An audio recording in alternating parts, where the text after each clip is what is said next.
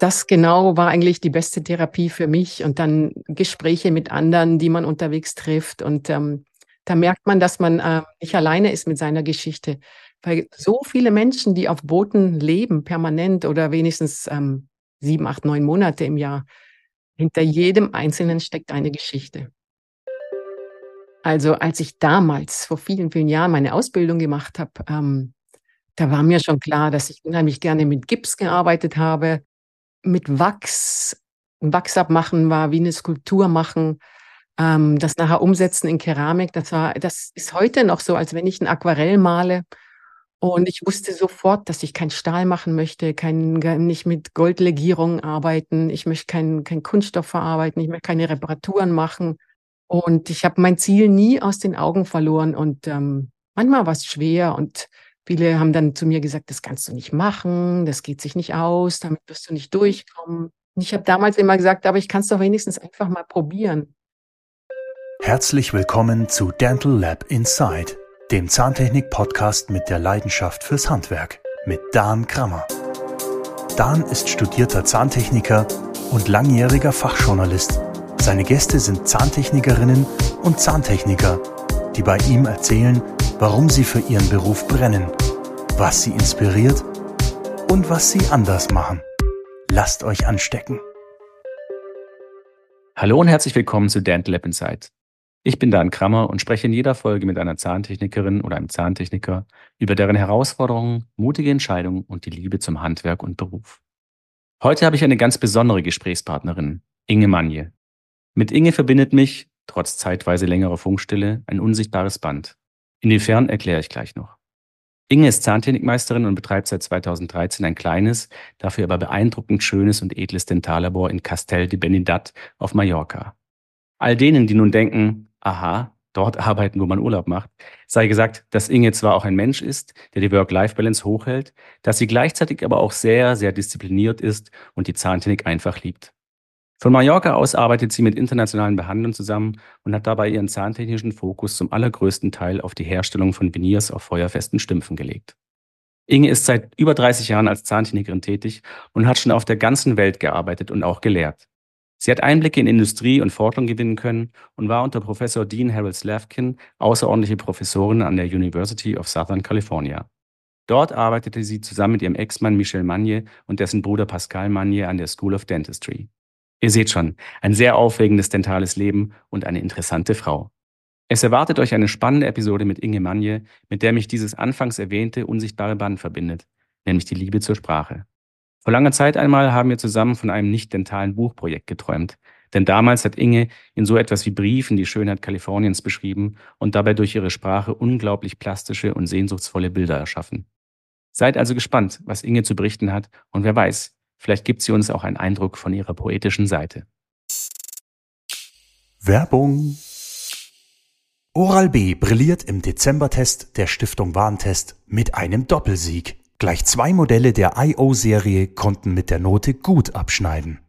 Oral-B überzeugt auch digital. Registrieren Sie sich auf oralbprofessional.de und erhalten Sie gratis Produktmuster sowie Zugang zu kostenlosen CME-zertifizierten Webinaren. Liebe Inge, schön, dass ich dich heute am Mikrofon habe. Hallo, lieber Dan. Erstmal vielen Dank, dass du mich eingeladen hast, ähm, Teil dieser wunderbaren Podcast-Serie zu sein. Ich freue mich sehr, dabei zu sein. Ich freue mich auch sehr, dass du dabei bist. Leben und Arbeiten auf Mallorca. Ein Klassiker. Wie weit ist beides vom Klischee des Musikgangs entfernt? Also es braucht schon sehr, sehr viel Disziplin, wenn man an Orten wohnt, ähm, wo andere eben Urlaub machen. Wenn man dann bei der Arbeit ist und ähm, rausschaut und dann ziehen die Touristenströme vorbei ähm, die Kinder im Schlepptau, die Badetaschen umhängen, die riesigen überdimensionierten Pink Flamingos werden mitgezerrt. Und man weiß genau, dass die Menschen einen wunderbaren Tag an traumhaft schönen Stränden verbringen.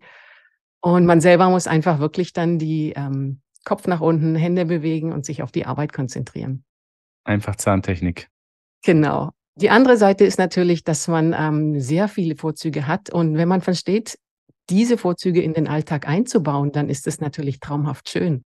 Acht Monate im Jahr, ich stehe morgens auf, ähm, springe ins Wasser, ziehe meine Bahn, schwimme einen Kilometer, Dann habe ich meinen ersten ähm, Kaffee con Leche und einen frisch gepressten Orangensaft und dann fahre ich mit der Vespa meinen Kilometer zur Arbeit. Wow. Und cool. da fängt der Tag wunderbar an und ähm, ich habe das Wissen, dass ich am Abend genau das Gleiche wieder machen kann. Sprich, ich springe wieder ins kalte Nass und ähm, dann, wenn ich da rauskomme, ist der Alltag so weit weg. Es hat dann schon was von Urlaubsfeeling. Und von daher ist es wunderbar, wenn man das ähm, kombinieren kann. Sehr schön. Ja, das ist ja wirklich auch Work-Life-Balance. Ne? Also arbeiten, dann eben, wenn, wenn du arbeitest und dann aber auch wieder abschalten und ähm, die, die Zeit ohne Arbeit sinnvoll genießen. Genau. Am schwierigsten allerdings ist es dann wirklich, ähm, wenn Freunde zu Besuch sind, ob die jetzt bei uns wohnen oder ob die eben ähm, sich eine Finca mieten und auf der Insel sind, weil ähm, die fragen dann natürlich tagsüber, was machen wir? Gehen wir an den Strand? Ähm, zeigst du uns die Insel? Und oftmals muss ich dann sagen, es tut mir leid, ich kann erst am Abend. Mhm. Und da blutet einem das Herz und manchmal ist man im Zwiespalt, aber ja, auch das habe ich gelernt, im Laufe der Jahre auszubalancieren. Ja, das stimmt. Wobei das auch so wäre, wenn man eben nicht auf Mallorca, sondern ganz schnöde irgendwo, keine Ahnung, also ich will jetzt niemanden auf den Schlips treten, aber im Rheinland sitzt und äh, das ist ja auch sehr schön mitunter und ähm, Freunde kommen vorbei und sind eben gerade zu Besuch und man muss sagen, du, sorry, ich äh, muss aber arbeiten und wir machen dann abends was Schönes oder morgens vielleicht noch so ein Frühstücksritual, je nachdem. Genau, so ist es und jetzt so langsam, aber sicher, wenn man so im Landeanflug der Karriere ist, dann ähm, hat man auch gelernt, sich mehr Zeiten, Freiheiten rauszunehmen. Die Zeit, sich anders einzuteilen und ähm, ja, Prioritäten zu setzen. Habt ihr das gehört, liebe Zuhörerinnen und Zuhörer? Im Landeanflug der Karriere. Ne, Habe ich nicht zu viel versprochen? Das ist Poesie. Also wirklich sehr schön.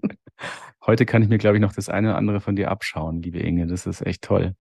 Na, schauen wir mal deiner Sprache zu lauschen. Ich habe aber noch eine Zusatzfrage, weil dieses Bild einfach nicht mehr aus meinem Kopf will. Du gehst schwimmen, aber du hast nicht so einen pinkfarbenen Flamingo, oder? Nee, ich den habe ich nicht. Ich habe noch nicht mal einen pinkfarbenen Badeanzug oder ein Bikini. okay. Das überlasse ich den Touristen. Du gehst halt einfach schwimmen, ne, weil du wahrscheinlich das ähm, den sportlichen Touch des Schwimmens und des, des kühlenden Nasswegens das machst. Ne? Und genau, ja, ich finde Schwimmen einfach toll, wenn du einfach deine Bahnen ziehst, ähm, kannst reflektieren, den Tag Revue passieren lassen am Abend. Wenn ich morgens schwimme, kann ich meinen Tag planen. Da redet mir keiner rein, ich kann nicht reden. Bin einfach ja. dann so ganz bei mir. Ja, so wie das eben andere machen, auch einige, witzigerweise meistens weibliche Gesprächspartner, ähm, die dann eben sich aufs Fahrrad schwingen, weil sie eben da auch nicht abgelenkt werden können, sondern dann in dem Moment einfach bei sich sein müssen und unabgelenkt der Sache frönen und vielleicht auch den Gedanken nachhängen und das eine oder andere ja durchdenken, wegdenken, ablegen. Ne? Genau so ist es. Und ähm, was noch dazu kommt, wenn man hier auf der Insel oder im Süden lebt, die Südländer verstehen natürlich, das Leben zu zelebrieren. Und ähm, jeder muss arbeiten hier und ähm, aber nach so einem erfüllten Arbeitstag, da trifft man sich ähm, auf, dem, auf dem Bierchen, auf dem Aperol Spritz, auf dem Sundowner, später zum Essen. Ähm, acht, neun Monate im Jahr kann man einfach draußen die Zeit verbringen und ähm, das ist wunderbar. Mhm. Das ist so ein bisschen der Lifestyle, ja. Aber wie du auch richtig gesagt hast, man darf nicht vergessen, dass da eben auch gearbeitet wird und, ähm, und nicht weniger gearbeitet wird, aber dann eben die Freizeit, dann natürlich die, ja, geografischen Vorzüge dann bereithält und dann auch noch die Mentalität auch nicht unbedingt verkehrt ist. Ne? Genau, so ist es. Ist einfach, das ist einfach ein Unterschied. Und ähm, ja, wie gesagt, man muss es eben, ähm, das Leben auch annehmen hier, man muss ähm, die Sprache annehmen, um Teil des Ganzen zu werden, um sich zu integrieren. Wobei man ja manchmal so ein bisschen den Eindruck bekommt, dass ähm, Mallorca, aber das ist wahrscheinlich eben dieses eine Klischee, das da auch sehr gerne in dem TV bemüht wird, äh, in deutscher Hand ist und man ja schon fast ähm, händeringend ja Natives suchen muss, äh, weil überall Deutsch gesprochen wird. Aber ich glaube, das ist Quatsch, ne? Das ist so hier El Arenal oder wie das heißt, ne? Genau, an der Playa drüben wird natürlich schon viel Deutsch gesprochen. Dann gibt es Zonen, da sind ganz viele Engländer. Ja, ich finde es gut, dass es so, so Partymeilen gibt, so Partyzonen, die aber auch im Laufe der letzten Jahre sich total gewandelt haben. Lustige Geschichte dazu, als ich hier vor, vor elf Jahren angefangen habe, da hatte ich eine Patientin und das war die Cousine vom damals spanischen König oh. Juan Carlos, eine ältere, ganz feine Dame mit 75 und die hat dann irgendwann zu mir gesagt, wenn ich zwei Bomben werfen dürfte, würde ich gerne eine in Arenal und eine in Magaluf schmeißen. Hat sie es getan? Weil du sagst, es ist jetzt plötzlich, äh, oder es ist jetzt, stellt sich eine andere Stimmung ein. Nee, das kriegt man ja mit in den Medien, dass die äh, Behörden natürlich versuchen, dem etwas Einhalt zu gebieten, weil es war ja schon so ein bisschen aus dem Ruder gelaufen, ne? kann man schon so sagen. Genau so ist es. Also die Playa ist richtig schön geworden. Also Alkohol am Strand gibt es nicht mehr. Diese riesen Becher mit den tausend Strohhalmen drin sind, sind abgeschafft. Und nochmal, dass es da den, den Megapark gibt oder den Bierkönig. Ich finde es ja gut, wenn ja. da Zonen sind, wo Leute sich treffen, wo es lustig ist, wo Musik gemacht wird, wo gefeiert wird. Und wer das nicht möchte, der bleibt einfach weg. Genau. Die Insel bietet so viel. Also ich denke mal, für jeden ist irgendetwas dabei. Ja. Also besser es konzentriert sich, als dass sich das einfach so überall verteilt. Ja. Jetzt kann ich eigentlich nur ähm, sprachlich ins Fettnäpfchen treten, aber ich werde es trotzdem versuchen, nämlich die Aussprache des Ortes, in dem du dich niedergelassen hast. Darauf basiert nämlich die nächste Frage. Wieso Castel de Bendinat auf Mallorca? Naja, ich sag mal so, ähm, als ich damals von LA weg bin, da war ich ja so ein bisschen verloren. Also ich wusste gar nicht richtig, ähm, was ich mit mir anfangen soll. Ähm, hatte ein diagnostiziertes Burnout, ähm, Depressionen. Also ich hatte weniger als 38 Kilo Körpergewicht. Ich war eigentlich so ein richtiges Wrack, weil ich in diesem Hamsterrad in Amerika gefangen war. Und ähm, als ich dann da rausgesprungen bin, hatte ich eine Bruchlandung und äh, war dann raus aus dem Hamsterrad, aber ich wusste nicht, was ich mit mir anfangen soll und was ich mit meinem Leben machen soll, wo ich hingehen soll. Und dann habe ich einfach ähm, gesagt, jetzt muss ich erst mal gucken, dass ich mich wieder aufstelle. Und dann ähm, ja, bin ich zwei Jahre, habe ich auf dem Hochseekatamaran gelebt und bin durchs ganze Mittelmeer gesegelt. Wow. Habe das abgeklappert, habe da meine Erfahrungen gesammelt und ähm, hatte eine richtig gute Zeit, um mich physisch und psychisch wieder aufzustellen. Und in der Zeit habe ich dann äh, meinen heutigen Mann kennengelernt. Der ist 1996 schon nach Mallorca ausgewandert und ähm, der hatte hier noch äh, Verbindungen und so kam es einfach dazu, dass eine Dentalklinik ähm, mich angeschrieben hat, wo ich bin, was ich mache. Und ähm, diese Dentalklinik ist eben in ähm, Castel de Bendinat. Und dann wurden da nebendran Räumlichkeiten frei und dann habe ich gesagt, okay, warum nicht Mallorca? Ich probiere es. Sehr schön.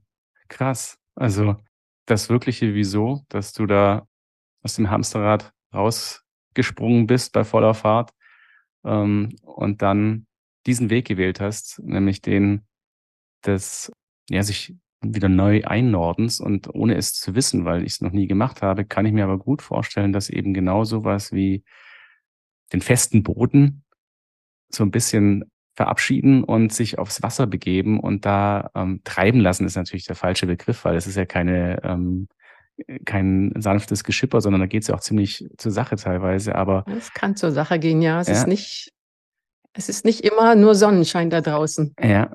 Und ähm, dennoch ist das für mich auch immer so ein Bild, das ich auch so bemühe, wenn ich mir vorstelle, wenn, wenn alle Stricke reißen, dann würde ich, glaube ich, auch sowas machen um mich irgendwie zu finden, ne? weil da ist dann auch ähnlich wie beim Schwimmen, ist man halt so, muss man sich so fokussieren ne? auf dieses, dieses Boot, dieses Element Wasser.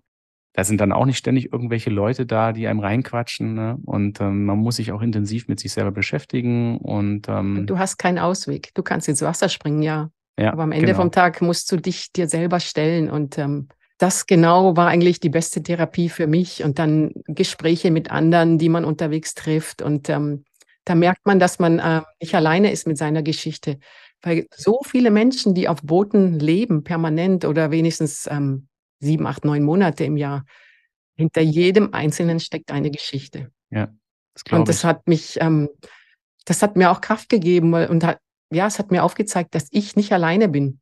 Und ja. dass es eigentlich noch viel schlimmere Schicksale gibt als mich oder mein Schicksal. Ja. Und das hat mich aufgestellt und hat mich nach vorne gucken lassen. Und ähm, ich habe heute noch viele Kontakte zu den alten Segelfreunden. Die Community, sehr gut. Das wäre doch mal was. Nee, jetzt hören wir mal auf, weil es muss auch eine Trennung geben, aber so ähm, Zahntechniker auf dem Segelboot. Ich weiß ja nicht, gibt es dann solche Hotspots, wo die sich so treffen, wo die An vor Anker liegen und dann gibt es so eine kleine Segelboot äh, Dorf oder weiß ich nicht, wie man das sagt. Nee, hatte ich, habe ich jetzt nicht erlebt.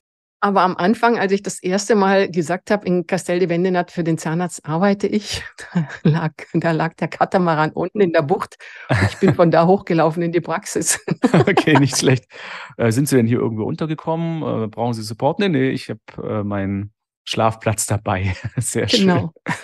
das ist natürlich schon, also ganz ehrlich, äh, das erzeugt jetzt bei mir trotz, äh, wir hatten es vorhin davon, mittlerweile eisiger Temperaturen und Schneefall da draußen so ein richtiges äh, Wohlgefühl, weil ich mir jetzt so ein Szenario irgendwie so äh, aufbaue. Ich hoffe, das geht unseren Zuhörern und Zuhörern auch so. Dann, dann senden wir noch so ein paar warme Gefühle in die dunkle, kalte Vorweihnachtszeit oder wie man sie auch immer nennen mag. Ja, genau. Die, die Rauhnächte, um mal eher das Heidnische und weniger Christliche zu bemühen.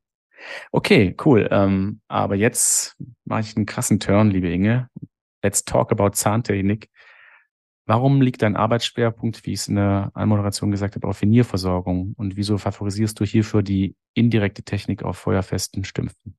Also als ich damals vor vielen, vielen Jahren meine Ausbildung gemacht habe, ähm, da war mir schon klar, dass ich unheimlich gerne mit Gips gearbeitet habe, mit Wachs. Wachs abmachen war wie eine Skulptur machen. Ähm, das nachher umsetzen in Keramik, das war, das ist heute noch so, als wenn ich ein Aquarell male. Und ich wusste sofort, dass ich kein Stahl machen möchte, kein, nicht mit Goldlegierungen arbeiten. Ich möchte keinen kein Kunststoff verarbeiten. Ich möchte keine Reparaturen machen. Und ich habe mein Ziel nie aus den Augen verloren. Und ähm, manchmal war es schwer. Und viele haben dann zu mir gesagt, das kannst du nicht machen, das geht sich nicht aus, damit wirst du nicht durchkommen. Und ich habe damals immer gesagt, aber ich kann es doch wenigstens einfach mal probieren. Mhm. Und ähm, ja, ich habe, wie gesagt, mein, mein Ziel fokussiert und bin da hingekommen, bin meinen Mentoren gefolgt, durfte mit denen arbeiten, hatte vielleicht Glück, vielleicht Glück des Züchtigen. Und ähm, wie gesagt, heute noch, also 95 Prozent meiner Arbeiten sind Veneers, die ich mache, auf feuerfesten Stümpfen. Mhm. Und auf feuerfesten Stümpfen eben einfach, weil ähm, mir liegt das einfach besser als Platinfolie. Und ähm, da verrutscht nichts, da wackelt nichts, ähm, da stört nichts interdental, vor allem wenn ich im Unterkiefer mit ganz schmalen kleinen Frontzähnchen mhm. arbeite. Und ich mache kein Glanzband, ich poliere die von Hand mechanisch, meine Veneers.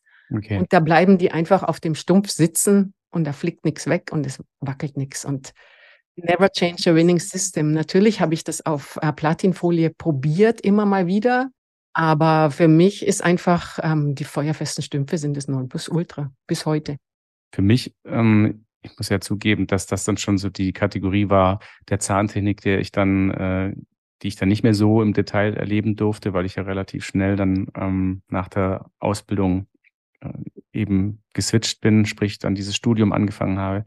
Aber so von der, vom, vom Zuschauen und von der Vorstellung her ist es mir auch der der gangbarere Weg. Und ich muss manchmal sagen, diese Platinfolien-Geschichten wirkt für mich schon fast ein bisschen masochistisch, ne, was man sich da so alles antut. Aber es hat ja beides so seine Vor- und Nachteile, ne? Naja, klar. Und wie, wie immer, also wenn einer nur Platinfolie macht, dann ist er da drin wahrscheinlich auch sehr schnell und, und hat ja. überhaupt keine Probleme und sagt, verstehe ja. ich gar nicht, dass man sich die Mühe macht, da nochmal die Stümpfe zu dublieren und die, ja. die Einbildmasse da rein zu tun. Und es muss jeder einfach für sich selber rausfinden. Und dann ist es, glaube ich, einfach wichtig, dass man im System bleibt. Mhm, genau das stimmt. Eine Frage, die mir schon lange unter den Nägeln brennt, äh, beschränken sich Venierversorgungen wirklich nur auf Front- und Eckzähne? Kann man das so sagen? Nee, eigentlich nicht. Also ich mache oft ähm, auch Veneers, also von, von Prämolar zu Prämolar, also zweiten Prämolar zum zweiten Prämolar. Wenn es ein ganz breites ähm, Lächeln ist, dann machen wir sogar manchmal noch auf die, auf die Molaren Veneers drauf im Oberkiefer. Mhm. Im Unterkiefer wird es dann schon ein bisschen problematischer, weil ähm, da sieht man dann natürlich die Okklusalfläche bei den, bei den Prämolaren und bei den Molaren mit. Ähm, da machen wir oft ähm, sogenannte Onlay-Veneers. Das war einfach mhm. die Okklusalfläche mit, mit reinnehmen. Abdecken, mit reinnehmen, genau. Und auch das mache ich auf feuerfesten Stümpfen. Das geht tipptopp. Mhm. Mhm. Jetzt hast du vorhin gesagt, ähm, du hast es schon früh geliebt, mit Gips und Wachs zu arbeiten. Ähm, das heißt, du arbeitest da wirklich klassisch dann mit einem Gipsmodell, dublierst die Stümpfe, ähm, feuerfeste Stümpfe und hast vorher auf Gips quasi die Versorgung schon vormodelliert und überträgst es dann mit einem Schlüssel oder wie kann ich mir das vorstellen? Genau, ja, mache ich so einen sogenannten Wachs-Report auf meine herausnehmbaren Stümpfe am Alveolar-Modell. Ähm, wobei sich das natürlich im Laufe der Jahre jetzt gewandelt hat äh, mit den gedruckten Modellen. Wer mich, meine Arbeit kennt, weiß, dass ich immer auf weißen Modellen gearbeitet habe mit weißem Wachs. Schön clean, ja. Clean und für mich, ich konnte einfach auf dem Weiß am besten äh, Licht und Schatten sehen und damit arbeiten. Mhm. Und ähm, es gibt eine Firma draußen in der Detailbranche, die natürlich die gedruckten Alveolarmodelle für mich herstellt. Die sind eben auch in Weiß. Mhm. Selbst da kriege ich dann schon den, den Wachsreport quasi als Stümpfe geliefert. Ah, Wenn ich okay. den Scan von meinem Wachs-Up dahin schicke, basteln mir die das da drauf mit oh, ihrer das ist Software. Natürlich cool. Das ist, das ist eine, so eine Zeitersparnis. Also, ähm, das ist der Wahnsinn. Und dieses System funktioniert in meinen Händen für mich am besten. Okay, ja. Und äh, wichtiger Hinweis eben das Alveolarmodell, weil so habe ich dich auch kennengelernt, also sprich damals mal einen Kurs. Und ähm, das hat mich irgendwie auch beeindruckt und begeistert. Das hat natürlich auch Vorteile. Ne? Kann man natürlich jetzt auch wieder sagen, das ist eine Workflow-Geschichte, muss man sich mal darauf eingelassen haben, muss eine Routine erarbeitet haben, weil viele sagen, oh, so kompliziert, aber die Modellsystematik an sich birgt für Veneers einige Vorteile, würde ich mal für sagen. Für Veneers und für Kronen auch, sage ich mal, ähm, weil ich kann mein Zahnfleisch, also diese, diese rosa Zahnfleischmasken, die haben sich natürlich im Laufe der Jahrzehnte auch verbessert. Aber immer noch finde ich, die kann man nicht so gut manipulieren ähm, wie Gips mhm. oder eben jetzt die gedruckten Modelle. Ja. Da kann ich, ähm, da kann ich die Zahnfleischarchitektur machen, genau so, wie ich das möchte. Da verdrückt sich nachher nichts, da stört nichts und ähm, das sitzt einfach. Und ähm, ich habe nicht gerne Überraschungen bei Arbeiten. Ja. Ich habe das gerne vorhersehbar. Vielleicht bin ich kein guter Zahntechniker. Ich brauche meine Parameter außenrum. Und nur wenn ich alles genauso habe, wie ich es für jede Arbeit mache, kann ich ein gutes Resultat erzielen. Wenn ich versuche, einen, ähm, einen Shortcut zu machen, da kann ich sicher sein, dass irgendwas nicht so klappt. Mhm. Ja, aber äh, witzig, dass du das sagst und äh, dann deine die Qualität äh, als Zahntechnikerin in Frage stellst, weil es scheint ja manchmal wirklich so, also wirkt es auf mich, dass äh, Zahntechniker gerne, ähm, wie hast du so schon gesagt, du arbeitest nicht gerne mit Überraschungen, dass Zahntechniker sich dadurch auszeichnen, dass sie eben Überraschungen suchen in ihren Workflows, weil da so viel und wieder zurück und nochmal und ganz ehrlich, wer, wer, wer kann denn da Bock drauf haben? Also natürlich, klar, wir sind so ein bisschen äh, Problemlöser und das sind natürlich auch kleine Challenges und nachher kann man sich auf die Schulter klopfen und sagen, habe ich es wieder geschafft und Respekt. Aber eigentlich soll es flutschen. Ich will mich eigentlich der Sache auf die Sache konzentrieren. Deshalb bin ich da voll bei dir. Also das, das soll dann, ich bemühe so oft den Begriff, aber der Rahmen muss einfach stehen und dann und der muss möglichst eng sein, damit ich nicht zu, zu weit nach rechts und links komme. Und da kann ich mich dann sauber und sicher bewegen und bestmögliche Arbeit abliefern. Ja, genau so ist es. Und ich gebe mir, ich gebe mir ja einmal schon die Mühe und mache mein Wachs ab. Ich habe da meine Fotos, ich, ich sehe so gut wie alle Patienten, die ich, äh, für die ich Venierversorgung mache. Ich treffe die persönlich, ich spreche mit denen, ich ähm, frage sie aus über Ästhetik, ich lege meine Version von Ästhetik auf den Tisch und mit all den Parametern muss der Patient mir dann einfach sagen, wie er sich sein neues Lächeln vorstellt. Mhm. Ich muss versuchen, das mentale Image von ihm zu, zu greifen und dann eben in meinem WhatsApp umzusetzen. Und dann machen wir ein Mockup und dann wissen wir einfach, ob es passt oder nicht. So, und nachher möchte ich mich dann bei der Keramikschichtung gar nicht mehr auf, ähm, auf die Form konzentrieren müssen. Darum habe ich dann links und rechts ähm, meine, mein Wachsreport.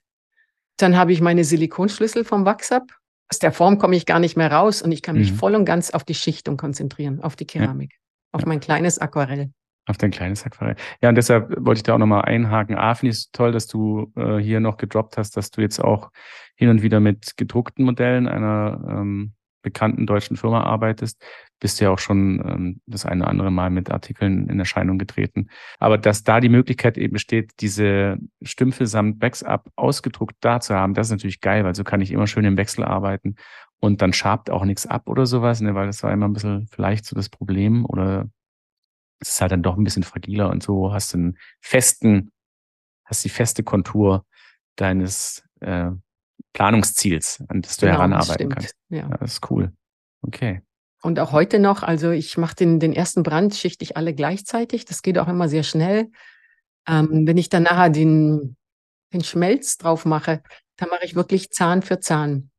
Mhm. Also da stecke ich ähm, den einen Einser da rein, mein, mein, mein ähm, Einbettmassestumpf und ja. links und rechts habe ich eben diese Wachsabstümpfe. Ja, und so läufst du halt auch nicht Gefahr, dass du aus der Reihe tanzt, was ja manchmal früher so passiert ist, ne? weil unmerklich wird der eine immer ein bisschen länger und dann äh, verlierst du die, äh, ja, die Kurve zum Beispiel. Oder, Richtig, ähm, oder einer kippt dir ein bisschen mehr nach, nach ja. äh, Labial oder ein bisschen mehr nach, nach Palatinal oder so, dann hast du schon gehabt und dann musst du da wieder rumtricksen und genau. dann musst du wieder eine Lösung suchen und dazu ja. habe ich keine Lust. Und so bleibst du halt auf der sicheren Seite. So, sorry, dass ich dir jetzt klar, gerade noch so einen kleinen Werbeblock hier eingebaut habe, aber das will ja auch mal gesagt sein ne, an der Stelle, weil ähm, das ist ja auch etwas, was ähm, die Leute draußen interessiert. Ne? Ähm, wie arbeitet äh, wer, um eben diese tollen Sachen zu, hinzubekommen? Da gibt es auch nichts zu verbergen und gar nichts. Ähm, und ich hatte ja immer wieder auch ähm, Besucher bei mir im Labor. Ich habe ähm, viel Private Teaching gemacht. Also da habe ich aber nur ein oder höchstens zwei Techniker genommen und ähm, die waren dann zwei, drei Tage da. Viele Techniker kamen mit dem Zahnarzt zusammen und das wurde dann ähm, ganz individuell gestaltet, diese zwei Tage. Und es hat, hatte meistens eine eigene Eigendynamik. Und ähm, ich habe mein Wissen auf den Tisch gelegt, weil ich habe nichts zu verbergen und teile gerne und finde das toll, wenn jemand was annimmt und ähm, vielleicht auch ein bisschen wächst oder auch was Neues, Neues, neuen Input kriegt. Es hat immer sehr viel Spaß gemacht. So muss das sein. Genau. Spaß. Jetzt hoffe ich, dass ich dir nicht irgendwie ähm, den jetzt nehme, weil ich wieder in dieses Land zurückkehre, äh, aus dem du quasi geflohen bist. Ähm, wie kam es, dass du äh, eine Gastprofessur an der University of Southern California hattest? Naja, ich habe ja damals äh, mit Michelle und Pascal sehr eng gearbeitet in Genf und Montreux. Mhm. Und die wurden dann ja auch äh, rekrutiert von der Universität. Und der Dean damals, das war ein Visionär der hatte, der hatte das Big Picture im Kopf. Und ähm, als der Michel damals gefragt hat, das Labor zu machen und äh, die Teaching Facility, da war dann sehr schnell klar, dass das ein Riesenprojekt werden wird. Und äh, Michel hat dann auch gesagt, ich kann es nicht alleine schaffen. Ich brauche Hilfe und ich brauche Hilfe von, von Menschen, von Technikern, die mein System kennen, ähm, die genauso arbeiten, die auch auf einem guten Level arbeiten. Und ähm, so kam das dann, dass die Gastprofessur ausgedehnt wurde auf einen weiteren Kollegen aus Italien und auf mich. Cool. Und wir sind dann quasi zu dritt da damals angerückt und haben das Ganze ins Rollen gebracht.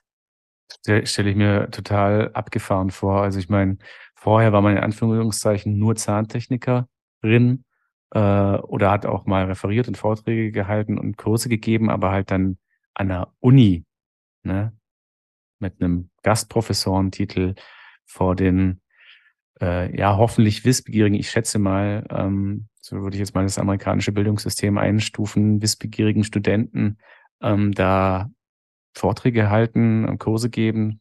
Also Respekt. Ja, man sprung ins kalte Wasser, sage ich mal. Ähm, ich meine, das erste Mal, wenn du dann vor deinen 144 Studenten stehst und dein, deine Vorlesung machst. wow. Ja, das ist nicht ohne und irgendwie war es wieder was ganz Neues. Ähm, natürlich dann alles in Englisch und ja, Ach, man wächst rein und man wächst mit der Aufgabe und die Studenten, die haben es einem wirklich leicht gemacht. Die waren wirklich wie Schwämme. Die haben alles aufgesaugt und die waren so dankbar auch ähm, für so ein junges Team, das da aufgeschlagen ist und ähm, ich meine, die, die, da waren ganz viele Professoren, die waren schon ähm, 40, 50 Jahre an der Uni, haben da unterrichtet und konnten auch nicht loslassen. Und ich meine, die haben auch ein fundiertes Wissen, aber ähm, manchmal war es einfach ein bisschen ähm, festgefahren. Ohne Enthusiasmus. Das war einfach nur noch so, ich habe das die letzten fünf Jahre so unterrichtet, da brauche ich jetzt auch nichts mehr dran ändern für die nächsten zwei Jahre und dann bin ich sowieso weg. Ja.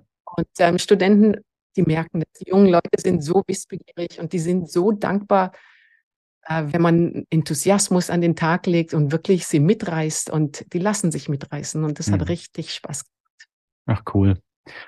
Aber ähm, sorry, wenn ich jetzt nochmal nachhake, äh, musstest du oder musste euer Team dann auch mal einen Antrittsvortrag halten, damit sich quasi die Hochschulleitung ein Bild machen konnte von eurer Art der Wissensvermittlung? Oder war das so, ähm, ihr seid von uns berufen worden, wir vertrauen euch in eurem Wissen und Know-how, ähm, macht mal? Ich meine, ähm, Pascal, der ging ja ein Jahr vor Michel.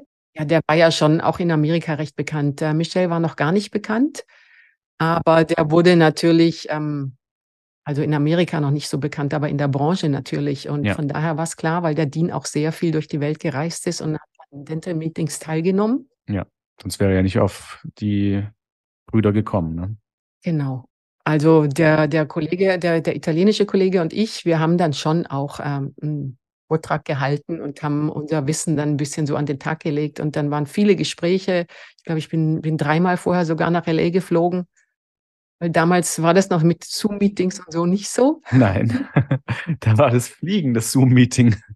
Genau. Und ähm, naja, so, so kam das dann zustande. Und dann natürlich mit den, mit den Arbeitsgenehmigungen und dem Visa und ach du Liebe.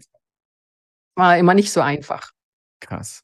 Ja, falsch, ich habe was Falsches gesagt. Nicht das Fliegen war das Zoom-Meeting, sondern das Fliegen war sozusagen das LAN-Kabel, genau. das, das, quasi die Verbindung hergestellt hat und dann war äh, in Präsenz äh, krass. Ja, wusste dann auch äh, ziemlich schnell und ungewollt zum Vielflieger.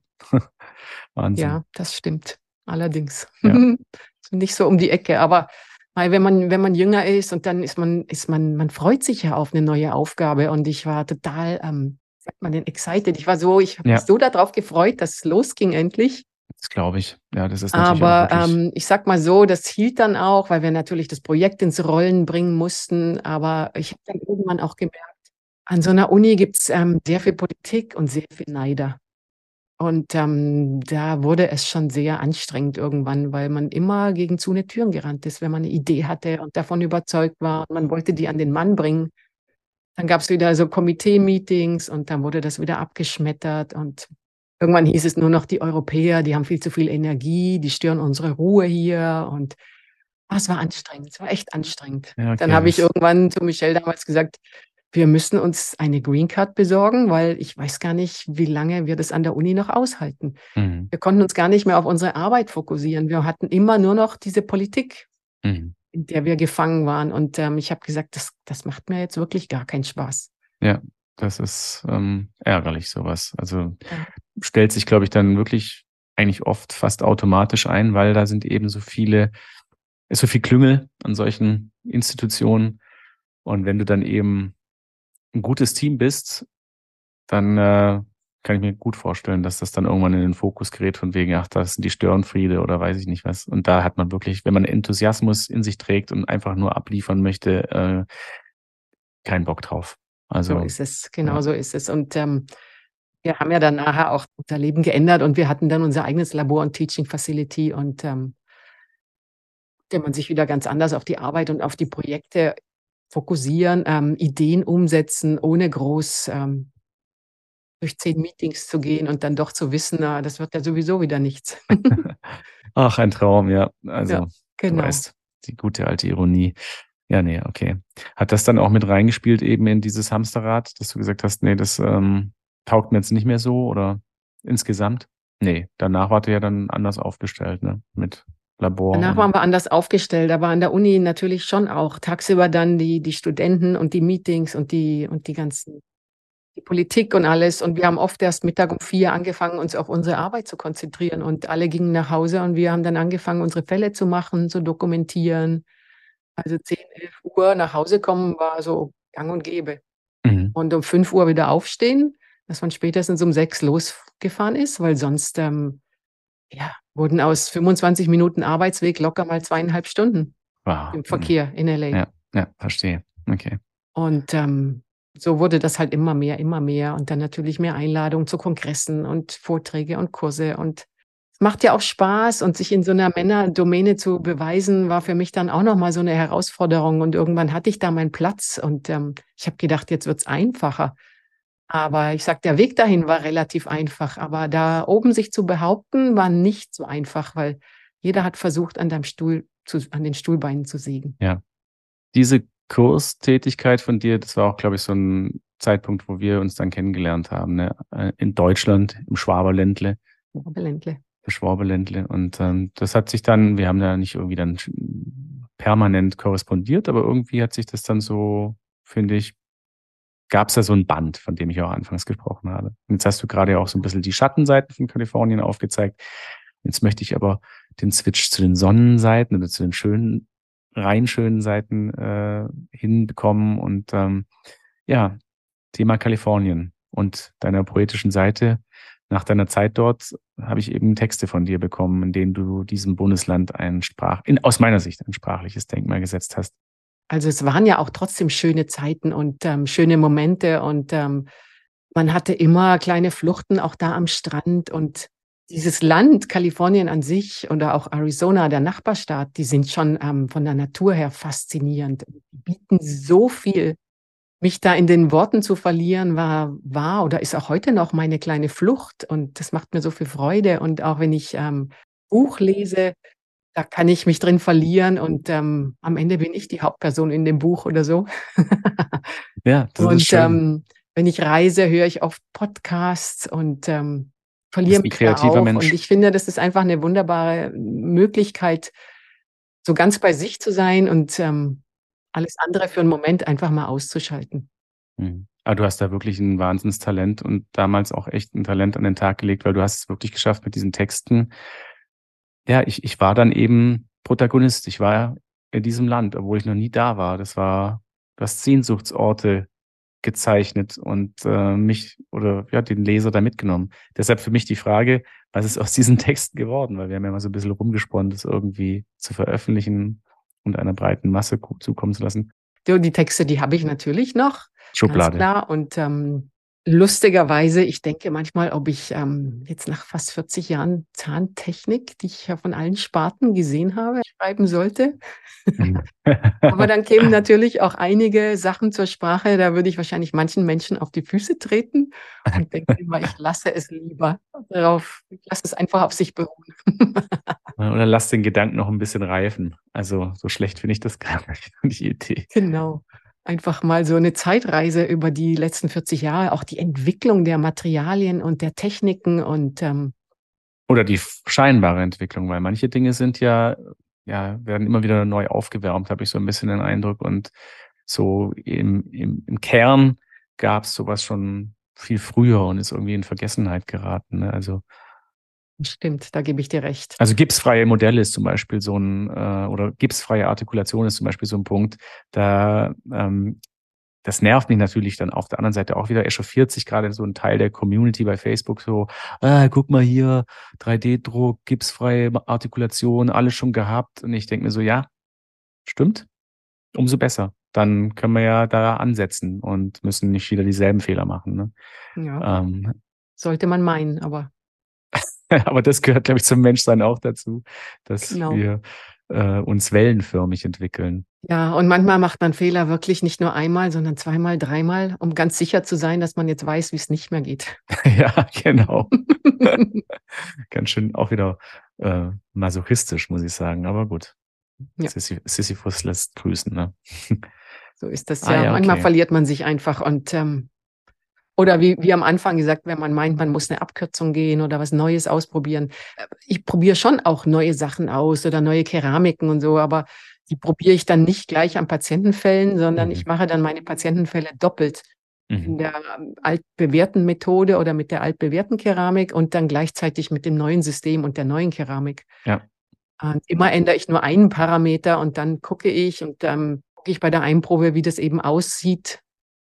Sehr gut. Und das mache ich aber mit mindestens 20, 25 Fällen, bevor ich dann sage, okay, es könnte funktionieren. Ja, das ist, Oder das es ist funktioniert die, in meinen Händen, also kann ich damit arbeiten. Ja, das ist die Verantwortung, der wir uns eigentlich alle bewusst sein sollten, weil dann gab es ja auch eine Zeit, da wurden diese bösen Parolen rausgeschleudert. Die Dentalindustrie, die gibt uns Bananenprodukte, die müssen am Patienten reifen. Ich denke mir, Nee, also das ist auch ein bisschen die eigene Vernunft und wenn da keine validen Daten da sind, dann muss ich natürlich schon mal ein bisschen gucken, dass ich da ein bisschen Validität reinbekomme und mich mit dem Produkt erstmal auseinandersetze, bevor ich da auf den Patienten losgehe, mit, einem, mit bei Null beginne. Und ähm, ja. das finde ich eigentlich einen ganz guten, gangbaren Weg, wenn ich das quasi so als Backup habe, das etablierte Produkt und dann aber auch immer schaue und auch vielleicht ein bisschen dokumentiere, wie verhält sich jetzt neue.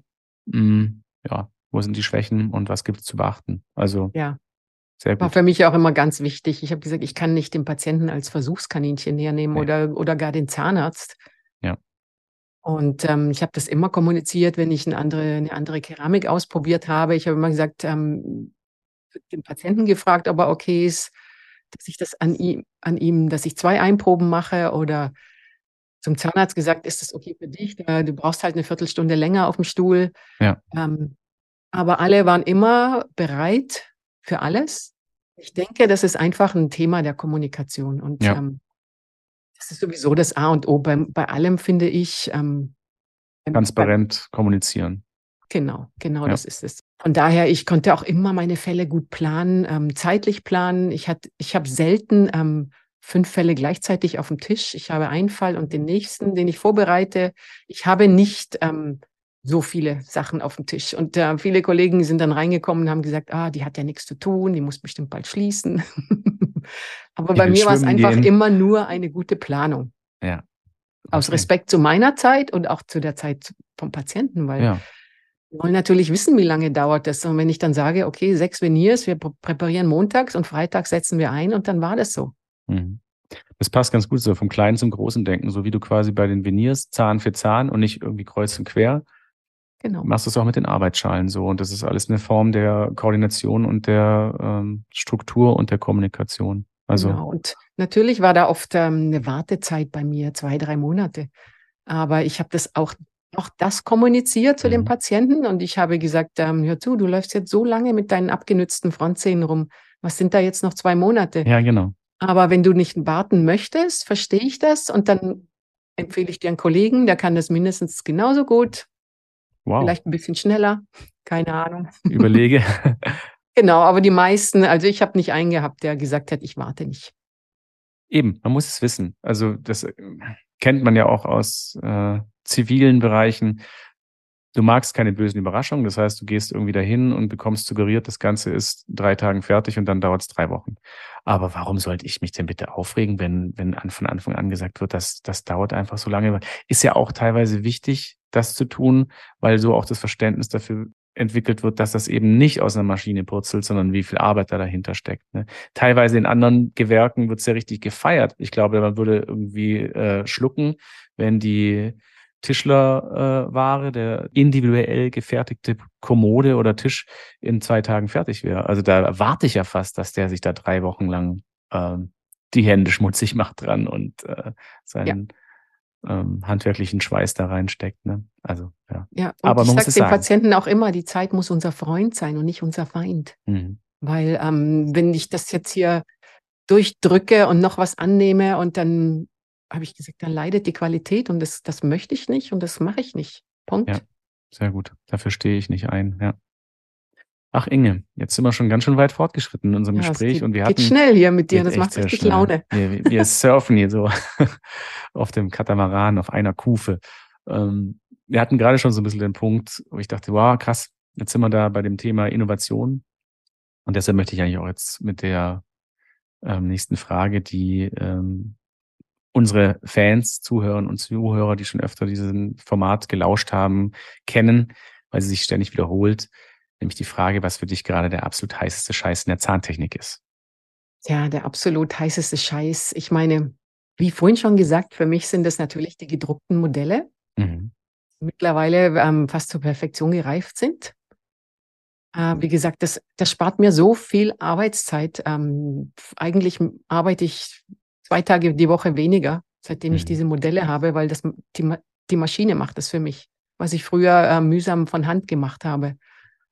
Und wenn man dann noch die passende Inspiration hat und die passende Motivation, denke ich, ähm, ich für mich, für meine Arbeit äh, brauche dazu nicht mehr. Und von Mhm. daher ist das einfach der heißeste Scheiß Der heißeste Scheiß. Moment. Sehr gut. Genau. Schöne Antwort. Aber dann muss ich noch eine hoffentlich nicht ketzerische Frage hinterherjagen, weil das ja auch oft bemüht wird. Wie sieht's mit der Präzision aus, dieser Modelle? Mega. Mega. Also sensationell. okay. Sensationell. Ähm, am Anfang war das natürlich nicht so, sage ich mal, aber ähm, dann hat man viel zusammengearbeitet und Hand in Hand und viele andere Kollegen. Und das ist im Laufe der letzten Jahre so gewachsen. Und ähm, ich habe viele andere äh, Systeme auch ausprobiert. äh, mit denen ich nicht zufrieden war und die Passgenauigkeit nicht gut war. Also System ähm, ist nicht gleich System. Und das ist mega ärgerlich, wenn du dann, äh, was weiß ich, 20 Teile machst und ähm, am Ende passen die nicht aufs Mund, aber passen die im Mund nicht drauf, weil die, mhm. weil die Expansion nicht gestimmt hat und die, die Teile zu eng sind. Mhm. Also da, da, das hat schon ganz schön lange gedauert und auch sehr viel ähm, Kraft gekostet. Aber wie gesagt, mittlerweile die Passgenauigkeit ist mega. Sehr schön. Hab das, hab das hinbekommen. Cool. Ja, ja genau. jetzt habe ich das so äh, großspurig eingeleitet, diese Frage, so von wegen, ja, die, ähm, die schon länger bei diesem Podcast dabei sind, äh, kennen es ja schon. Und vielleicht ist aufgefallen, dass äh, eine Frage gefehlt hat, nämlich die nach der Insel.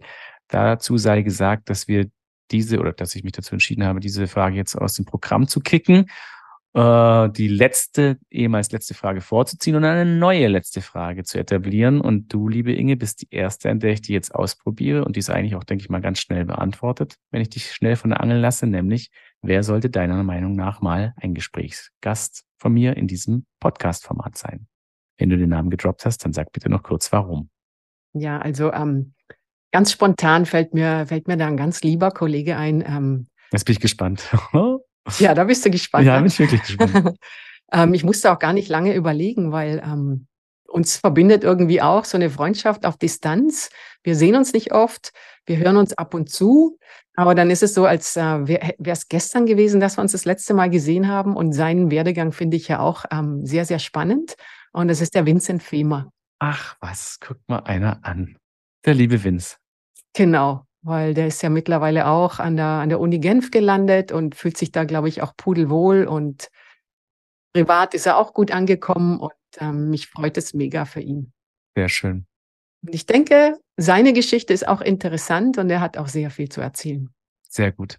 Weil ich wollte gerade noch äh, anmerken, nicht, dass jetzt die Leute denken, das ist so eine Eisbucket-Challenge und die genannten sind jetzt als nächstes dran und müssen jetzt irgendwie äh, fürchten, nein, nein, das ist eine Inspiration. Aber schön, dass du diesen Namen genannt hast, weil Vincent steht eh bei mir auf der Liste und ich habe ihn auch schon angesprochen. Bist du mal. er bat nur ein bisschen um äh, Zeit, weil du hast es ja auch schon ansatzweise äh, angedeutet, dass er sehr vielseitig unterwegs ist und ähm, das gerade so ein bisschen das ist, was ihm äh, nicht so einfach so aus der Tasche fällt, nämlich Zeit. Und da meinte er, bitte gib mir noch ein bisschen Aufschub.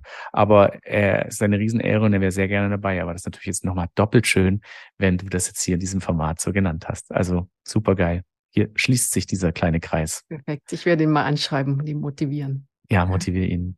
Genau. Das, das er, Weil der, hat, der hat schon was zu erzählen auch. Auf jeden Fall. Und ähm, ist ja auch ein super Sympath. Also von dem her ähm, ist er bei mir auch auf der Bucketlist. Der liebe Perfekt, Bucketlist. Sehr gut. Genau. Ach cool, äh, Inge, das war die letzte Frage. Wir sind durch. Wir könnten natürlich jetzt noch über ganz, ganz viel quatschen, aber wir wollen natürlich jetzt auch nicht das Format sprengen und zu lange. Wir sind super in der Zeit. Du hast super tolle ähm, Sachen auf den Punkt äh, gebracht und formuliert, hast äh, gezeigt, dass du äh, sehr poetische Sprache bemühst und das ist mir wirklich eine Freude gewesen, mit dir heute diesen Podcast zu machen. Vielen lieben Dank. Ja, lieber Dan, das kann ich nur zurückgeben. Du holst einen ab, du nimmst einen mit auf dieser kurzen Zeitreise und äh, macht mega Laune. Vielen Dank. Das war Dental Lab Insight mit Inge Manje. Vielen Dank fürs Zuhören. Wer sich ein Bild von Inges tollem Labor auf Mallorca machen und einen Eindruck von ihrer Arbeitsweise gewinnen möchte, dem sei der Artikel Blickpunkt Labor aus der Quintessenz Zahntechnik 7 2021 empfohlen. Wenn es euch gefallen hat, dann abonniert uns. Es gibt jeden Monat eine neue Folge, überall, wo es Podcasts gibt. Übrigens könnt ihr unseren Podcast bei Apple Podcasts und bei Spotify bewerten. Wir würden uns riesig freuen, wenn ihr dort Sterne für uns abgebt. Wenn ihr Anmerkungen oder Fragen zu dieser Folge habt, dann schreibt uns. Ihr findet uns bei Instagram und Facebook oder schreibt uns an podcast.quintessence.de. Alle Links und Adressen findet ihr in den Show Notes. Ich sage Tschüss und bis zum nächsten Mal. Das war Dental Lab Inside mit Dan Krammer, der Zahntechnik-Podcast mit der Leidenschaft fürs Handwerk. Ein Quintessence Podcast.